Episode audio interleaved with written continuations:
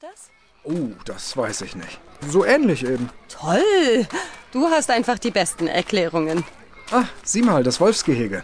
Das ist erst vor kurzem umgebaut worden. Och, hat es hier nicht vor ein paar Jahren diesen Mord an dem Zoodirektor gegeben? Mr. Hooper, genau.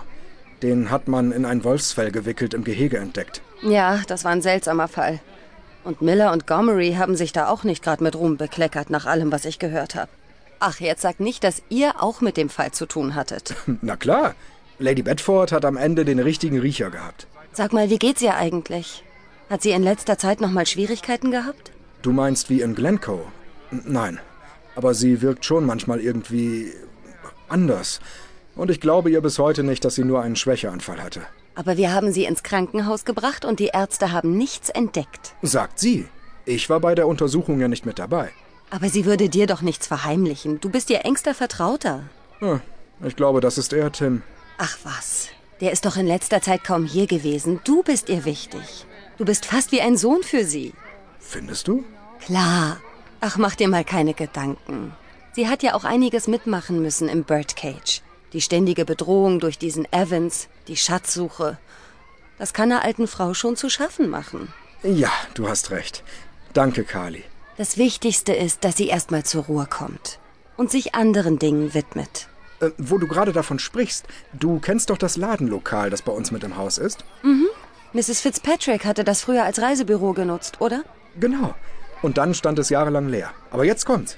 Ja, brauchst du einen Trommelwirbel? Ähm, wenn du so nett wärst. Äh, Lady Bedford will dort einen kleinen Laden eröffnen. Ernsthaft jetzt? Ja, sie hat mir das heute beim Frühstück erzählt. Dann wird der Raum gut genutzt und sie hat endlich mal ein Hobby, das ihr Spaß macht. Und mehr soll es ja auch gar nicht sein. Ein kleiner Laden mit Trödel und Krimskrams. Also ich finde, das klingt toll. Du, ich glaube, das ist jetzt genau das Richtige. Eine Beschäftigung ohne jede Aufregung. Und vor allem erstmal keine Verbrechen. Ja, das ist wahr. Sie. Hä? Das kann ja gar nicht sein. Was denn? Für einen Moment dachte ich, ich hätte Lady Bedford da hinten gesehen. Aber das liegt wohl daran, dass wir gerade von ihr geredet haben. Ja, bestimmt. Wir. äh, Nein. Du hast recht, da kommt sie wirklich. Was? Wieso das denn? Lady Bedford! Was machen Sie hier?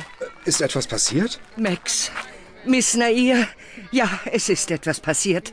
Sie müssen mir dringend helfen. So viel zum Thema Ruhe.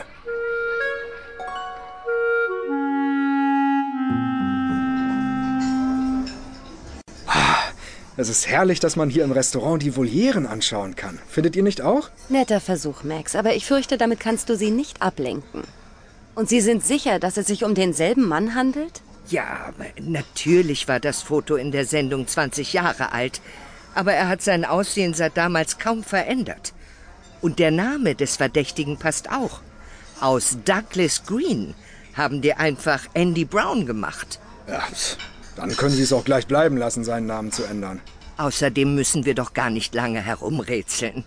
Sie können das doch sicher überprüfen, Constable. Stopp! Hier wird erstmal gar nichts überprüft. Mr. Green ist ein ganz normaler Einwohner von Marbles Cove und hat sich nichts zu Schulden kommen lassen. Miss Nair, ich verlange doch nicht, dass Sie den Mann gleich festnehmen.